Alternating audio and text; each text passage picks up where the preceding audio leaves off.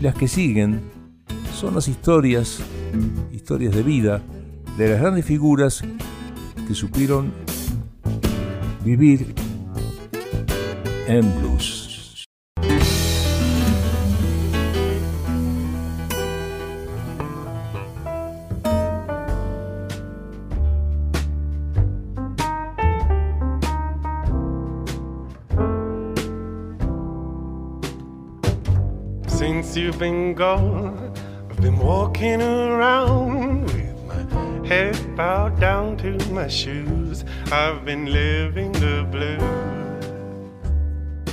Como ustedes ya se habrán dado cuenta, no estamos siguiendo en Viviendo en Blues un orden cronológico de bluseros. Todos ellos, los que nacieron a comienzos del siglo XX y aún antes, se alimentaron del fuego sagrado que sus almas, conmovidas por la esclavitud y la pobreza, traducían en tristezas, los blues. Muchos de ellos permanecieron, perduraron, con triunfos elaborados en tiempo y con sacrificio, pero muchos otros quedaron en el camino. Este programa solo pretende rendir homenaje a todos ellos y a la música, que logró trascender sus agobios, transformándolos en cantos de esperanza y profunda identidad. Y hoy es el turno para saber y escuchar a Robert Johnson, una auténtica leyenda, pero primero escuchémoslo en su tema Blues de la mujer del amable corazón.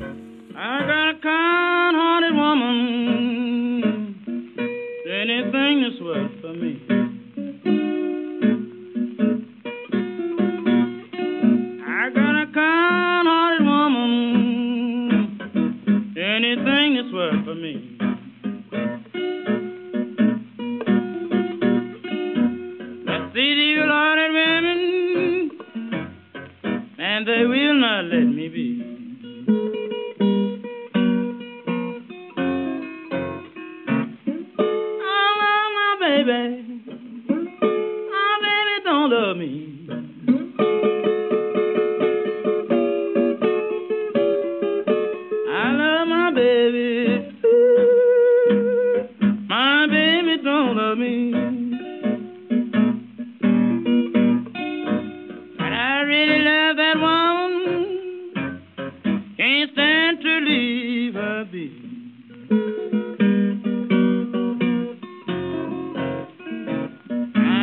the one thing makes Mr. Johnson drain.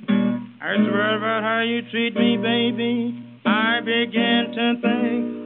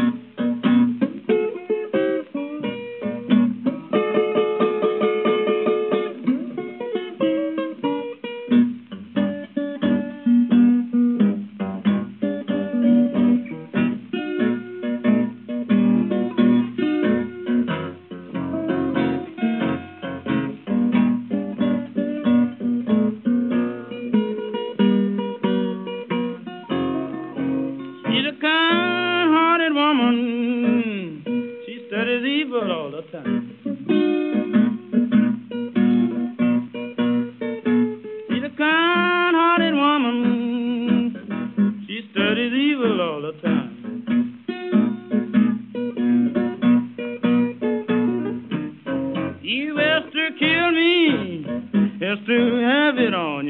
En los Estados Unidos se denomina región del Delta al área pantanosa interior situada aproximadamente entre los ríos Mississippi y Yazoo, y entre las ciudades de Memphis al norte y Vicksburg al sur.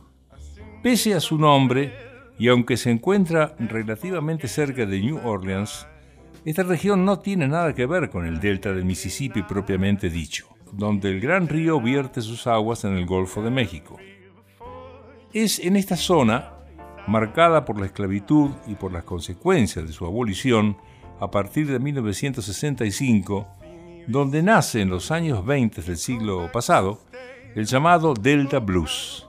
Se trata de una de las tendencias fundacionales del género, caracterizada por una interpretación casi siempre en solitario y por el empleo de ritmos lentos y muy marcados, con un canto vehemente y pasional, a veces combinado con interludios de armónica y acompañado con acordes de guitarra tocada, muchas veces al modo slide, o sea, deslizando un tubo de metal o de vidrio sobre las cuerdas. Como todos los géneros de la música popular que consiguen perdurar en el tiempo, el Delta Blues tuvo muchos grandes intérpretes, entre los que se destacaron eh, el pionero John Lomax, Arthur Pop Crudup, David Honeyboy Edwards, Son House, Skip Jane y Henry Sloan. Pero tuvo un solo rey, y fue sin duda Robert Johnson. Con todo merecimiento, fue considerado un símbolo de la cultura popular estadounidense, cuyo talento como compositor, letrista, cantante y guitarrista marcó varias generaciones de músicos de blues y de rock, pese a que solo vivió 27 años y grabó apenas 29 canciones. Fueron un puñado de grandes temas que si bien no integran ninguna lista de clásicos del blues, han sido adaptados en múltiples ocasiones por músicos de rock como Eric Clapton, Steve Miller, Kate Richards del Rolling Stone o Jimmy Page de Led Zeppelin, entre muchos otros. Y vamos a continuar escuchándolo a Robert Johnson en estos dos temas que se llaman Creo que tengo polvo en mi escoba y Dulce Hogar en Chicago.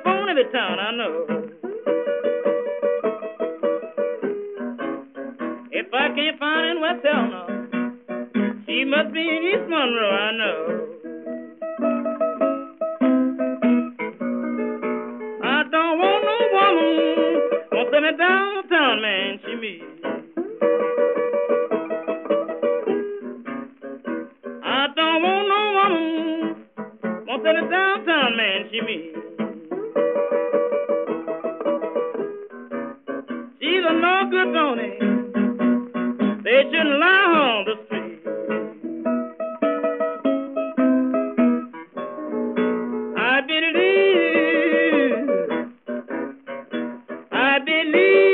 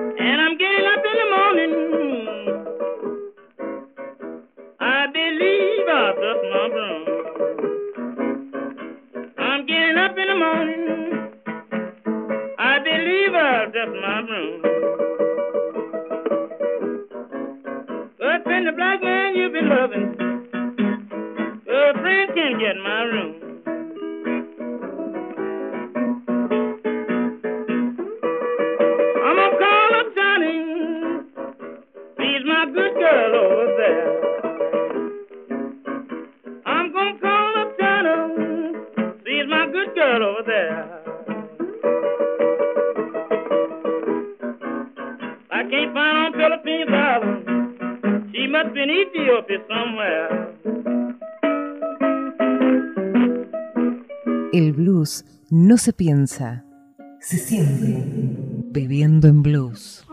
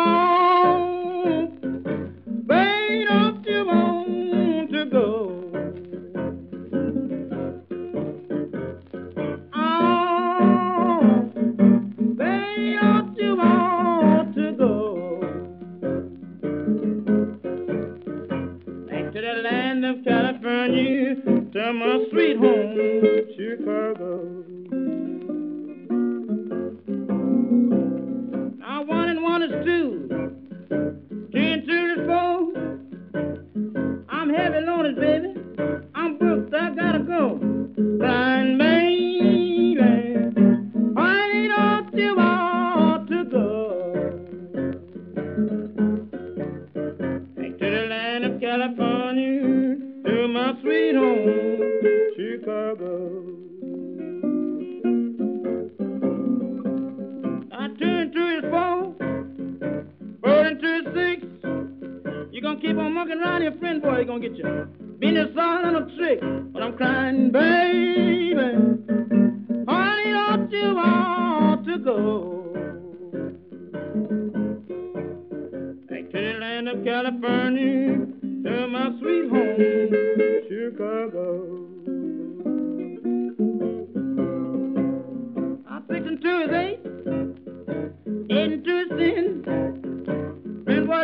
one time, she sure gonna do it again.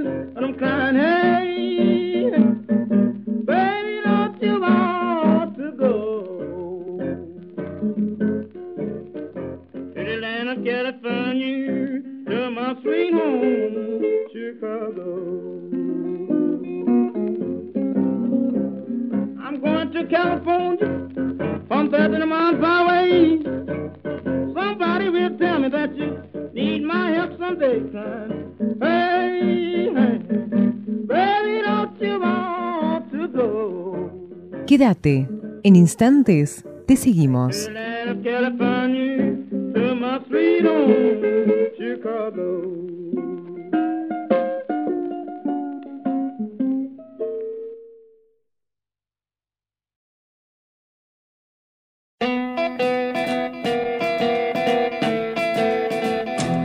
Estás escuchando Viviendo en Blues.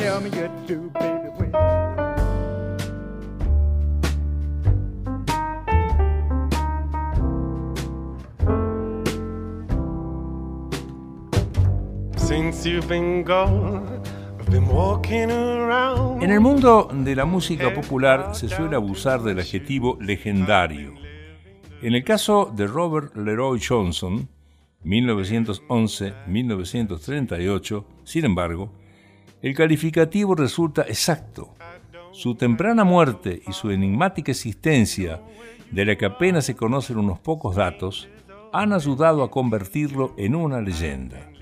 En su biografía se mezclan mitos y hechos reales con muy pocas posibilidades de discernir dónde está la frontera entre ellos. En este sentido, el relato oficial tradicional dice que Johnson fue un joven negro, nieto de esclavos, nacido en Hazlehurst, Mississippi, cuya pasión por el blues lo condujo a un encuentro, dice el mito, con el mismísimo Satanás, o por lo menos a un cruce de caminos cerca de la plantación de Dockery, donde fue a encontrarse a medianoche con un ser de gran estatura. El presunto demonio tomó su guitarra, la afinó, se la devolvió, concediéndole con este gesto el don de tocar, cantar y componer blues mejor que nadie. Johnson había vendido su alma al diablo. En menos de un año, ya era considerado el rey del Delta Blues.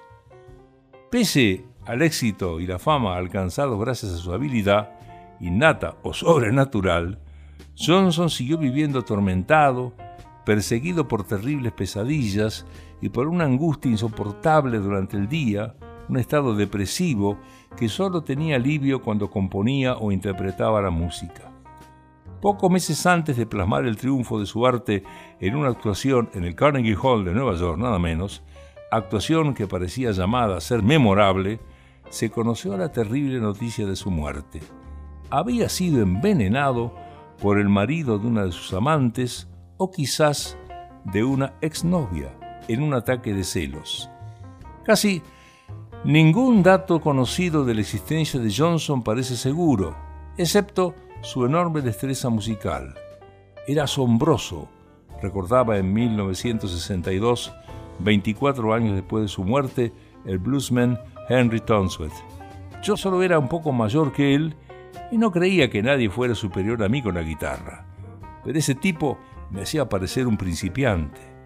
Desgraciadamente, esa maestría, en los años 30, no servía para que un artista negro fuera muy famoso fuera de los círculos del Delta Blues.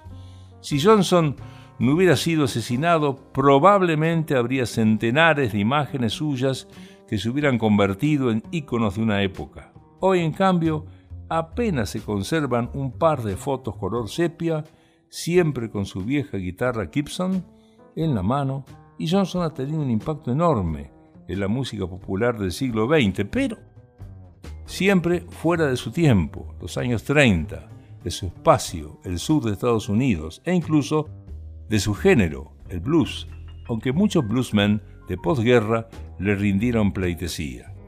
Y lo seguimos escuchando. En esta oportunidad, Johnson va a cantar y va a interpretar con su guitarra Cuando tú tengas un buen amigo y vagabundeando en mi mente.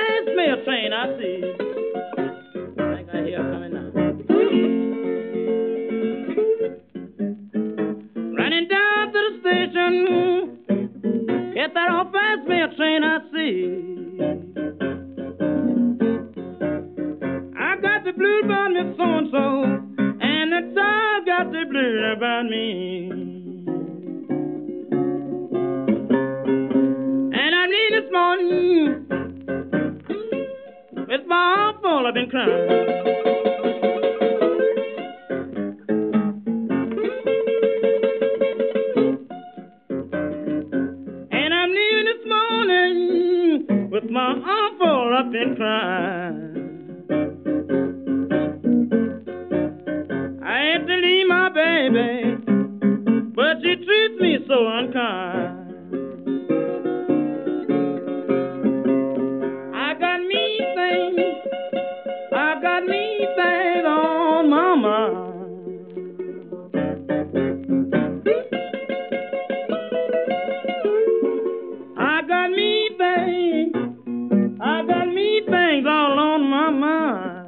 Falta de información sobre Johnson, y tal fue el interés que despertó algunas décadas después de su muerte, que en 1971 la revista Living Blues pidió a un dibujante llamado Otis Rattle que hiciera un retrato del músico a partir de las descripciones de personas que lo habían conocido. Rattle era célebre porque había hecho un retrato robot de gran precisión que permitió la detención de un asesino serial. Otros ejemplos. La primera semblanza sería sobre Johnson, que finalmente no se publicó y que debía llamarse Biografía de un fantasma, mientras que el primer libro sobre el artista que vio la luz se tituló En busca de Robert Johnson. Y otra muestra más. Tres cementerios pugnan por ser quienes albergan su tumba. Detalles como estos sirven para componer en contexto la enigmática figura de Johnson, especialmente difícil de entender en el mundo de hoy, en el cual cualquier artista, con poco que haya hecho en el mundo del espectáculo, ya dispone de un extenso portfolio de maravillosas imágenes promocionales. La realidad es que no se sabe con certeza ni siquiera su fecha de nacimiento, aunque las pruebas más sólidas sostienen que fue el 8 de mayo de 1911, un décimo hijo de Julia Dodds, aunque de padre diferente de los diez anteriores. Robert utilizó varios apellidos en los prolegómenos de su carrera profesional hasta conocer que su auténtico progenitor se llamaba Johnson. Músico precoz, de grandes recursos, fue un especialista en el llamado arco de Diddley, un instrumento de fabricación casera de origen africano con una sola cuerda, que se toca haciendo vibrar la cuerda con una mano y pasándole una botella de vidrio eh, a la cuerda única o a dos cuerdas que pueda tener el aparato. Durante su adolescencia recibió la notable influencia del cantante y guitarrista de blues Son House, 1902-1988, a quien iba a ver tocar de noche escondidas. Cuando House terminaba los conciertos, Robert solía subir al escenario para tomar su guitarra e intentar tocarla, con la consiguiente bronca del músico que le recriminaba lo mal que lo hacía.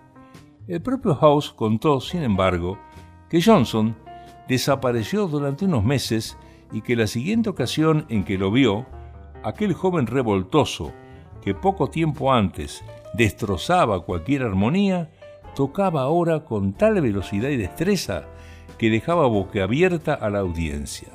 Supuestamente fue durante aquel periodo cuando Johnson tuvo el ya conocido encuentro con el diablo, una figura que más allá del mito del cruce de caminos, tuvo un papel protagonista en la imaginería musical del artista, con títulos como El blues del diablo y yo, El blues del cruce o Un perro infernal me persigue, que envueltos en racionalismo muestran la enorme influencia que las ideas religiosas africanas tenían en las sociedades negras en los estados del sur a inicios del siglo XX, o en un plano más terrenal que Johnson poseguía, además de una enorme pericia con su guitarra, una gran habilidad para venderse.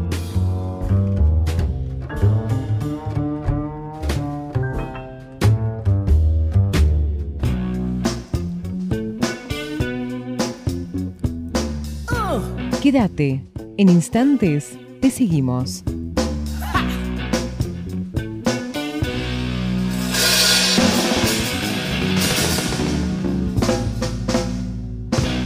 Viviendo en Blues.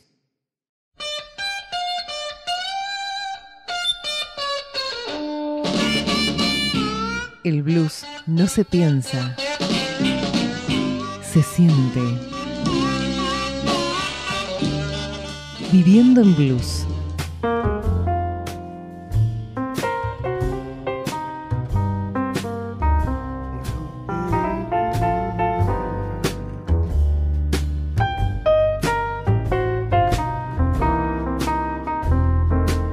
Y vamos a escucharlo nuevamente a Robert Johnson en un tema. Se llama Ven a mi cocina.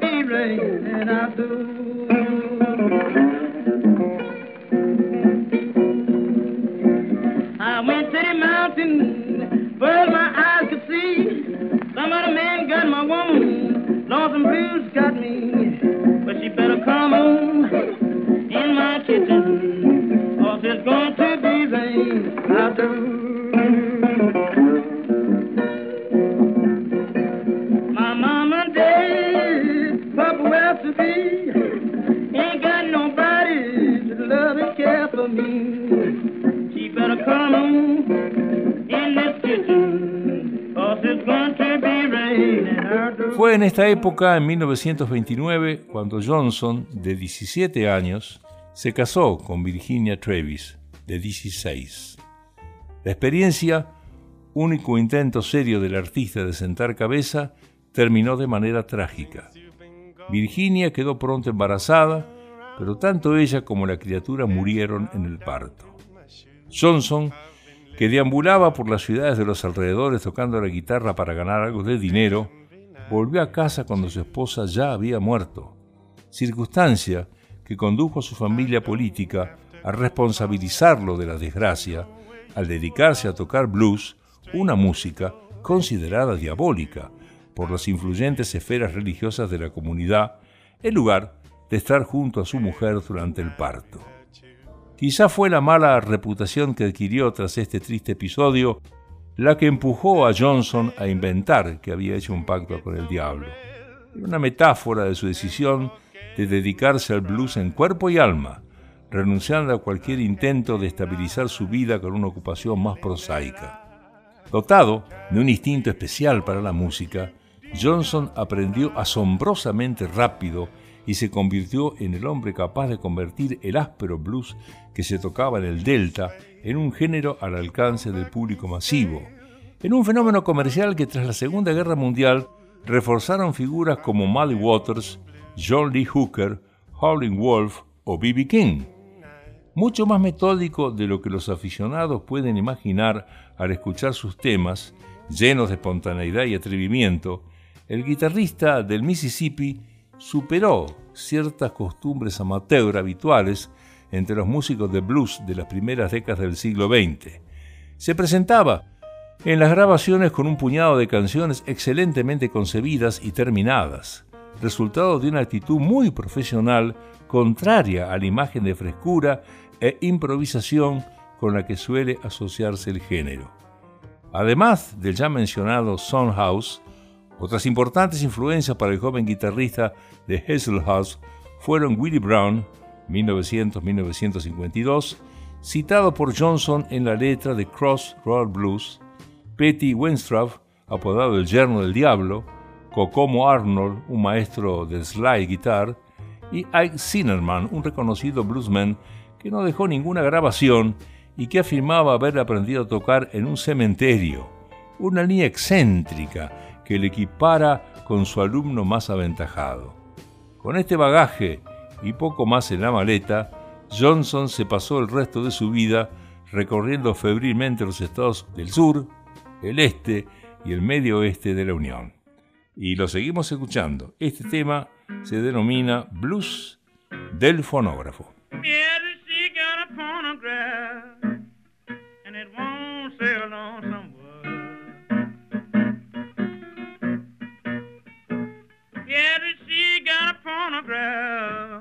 But it won't sell on some wood. What evil have I done? What evil have the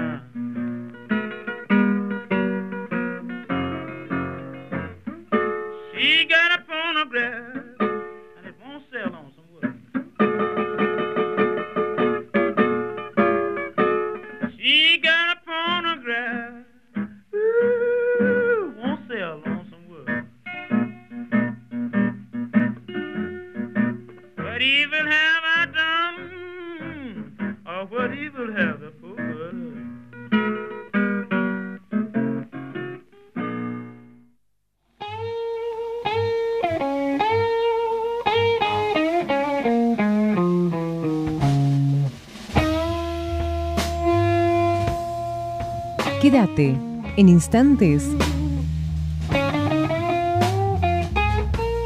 Bebiendo en blues.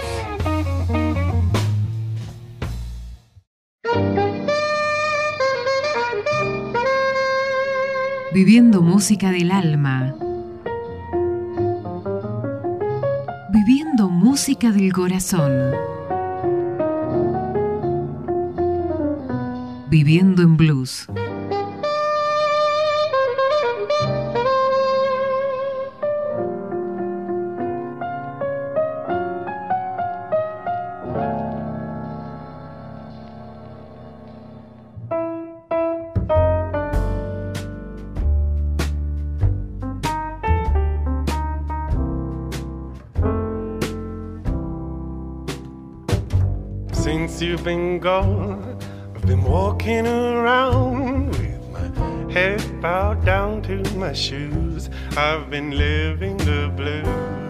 En sus conciertos solía utilizar el extraordinario gancho de su música para seducir a alguna mujer del público que elegía desde el escenario y no dejaba de mirar durante toda la velada, especialmente cuando cantaba los versos más apasionados. Esa habilidad seductora, aumentada por la capacidad multiplicadora de la radio y de los fonógrafos, es sin duda uno de los secretos del éxito comercial de Johnson, que contaba con multitud de admiradoras que lloraban con las letras de Love in Vain o King Hearted Woman Blues y se emocionaban con su voz insinuante y cautivadora. Esa misma pericia conquistadora también debió ser la causa de su muerte, a manos de un marido celoso.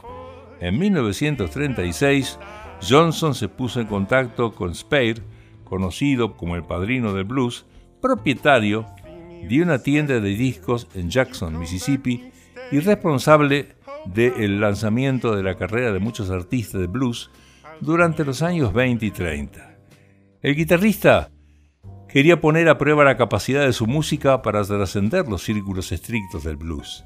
Ya sabía lo que era llenar salas en Nueva York, Chicago, Detroit, pero estaba convencido, como así fue, de que era capaz de acceder a un público más amplio, y eso solo podía hacerse grabando discos de acetato.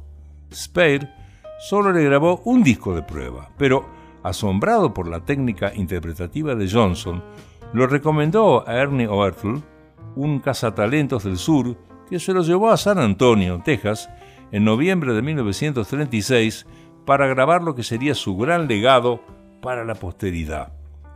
Desde las primeras grabaciones, los encargados de la compañía quedaron admirados por la capacidad de Johnson, quien expuso todo su repertorio de ritmos, contrapuntos, glisandos, arreglos sonoros basados en el deslizamiento y fraseos slide con la guitarra y su amplísimo registro vocal desde el falsete más hiriente hasta los graves más intimistas y sobre todo un puñado de obras con una variedad temática y musical que desafiaba las leyes tradicionales del blues sin traicionar la esencia propia del género.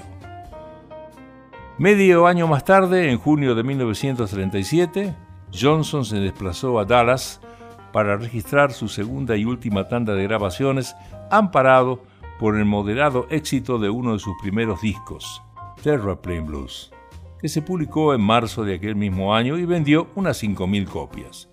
El bluesman Johnny Shines, 1915-1992, que lo acompañó durante aquellos meses de aventura tejana, describía a una persona con gran carisma y capacidad de atracción y con una permanente necesidad de moverse, de marchar, de huir.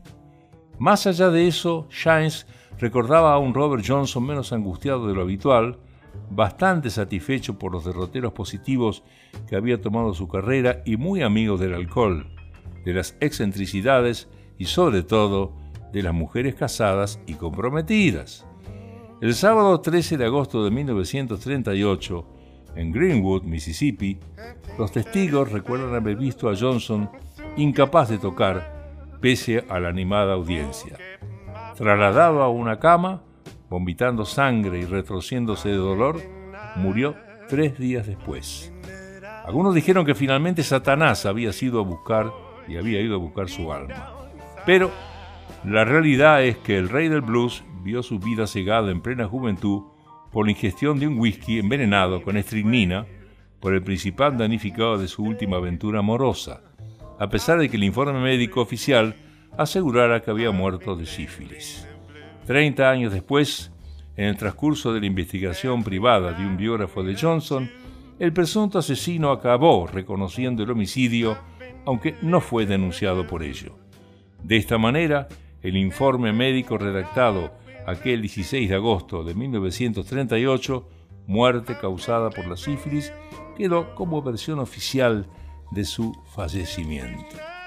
Completamos la biografía diciendo que pocos meses después, John Hammond, organizador del gran concierto de música negra en el Carnegie Hall de Nueva York, gala en la que Johnson debía participar, homenajeó al artista sureño, haciendo sonar con carácter póstumo dos de los temas que había grabado un par de años antes en San Antonio, como un primer paso para convertir su vida en una leyenda.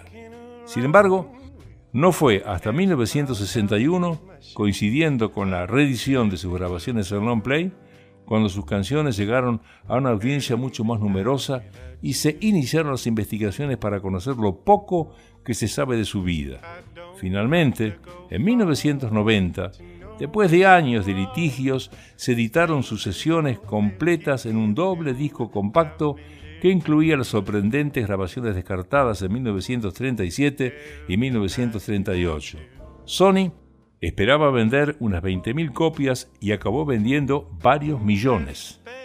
A pesar de sus escasos 27 años de existencia, Johnson dejó una huella imborrable en el mundo del blues y en el de la música popular en general, convirtiendo un género oscuro y restringido a un sector concreto de la sociedad estadounidense en un auténtico fenómeno de masas que además vivió en una época dorada tras la Segunda Guerra Mundial y que se transformó en la simiente de un nuevo género, el rock and roll, llamado a ser la música hegemónica de la segunda mitad del siglo XX.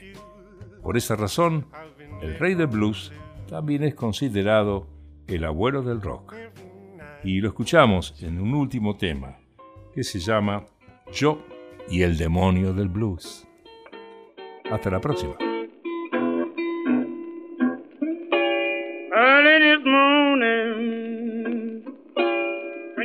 Upon my door,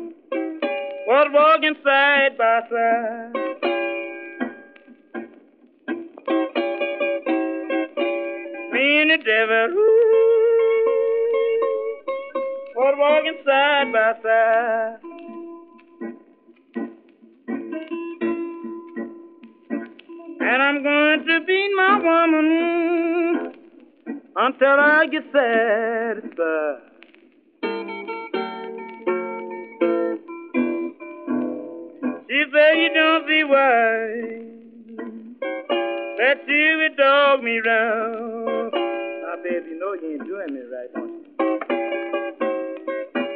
She said you don't see why ooh, that you would dog me round.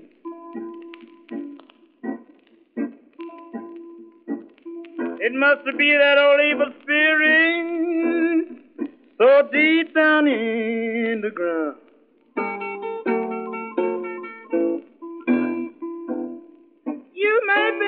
Bear my body down by the highway side.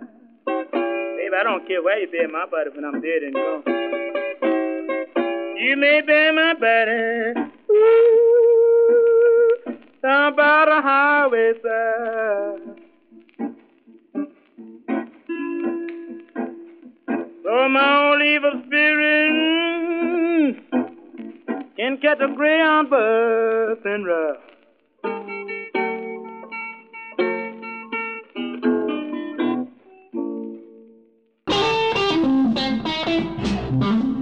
Viviendo en Blues se despide. Hasta el próximo programa.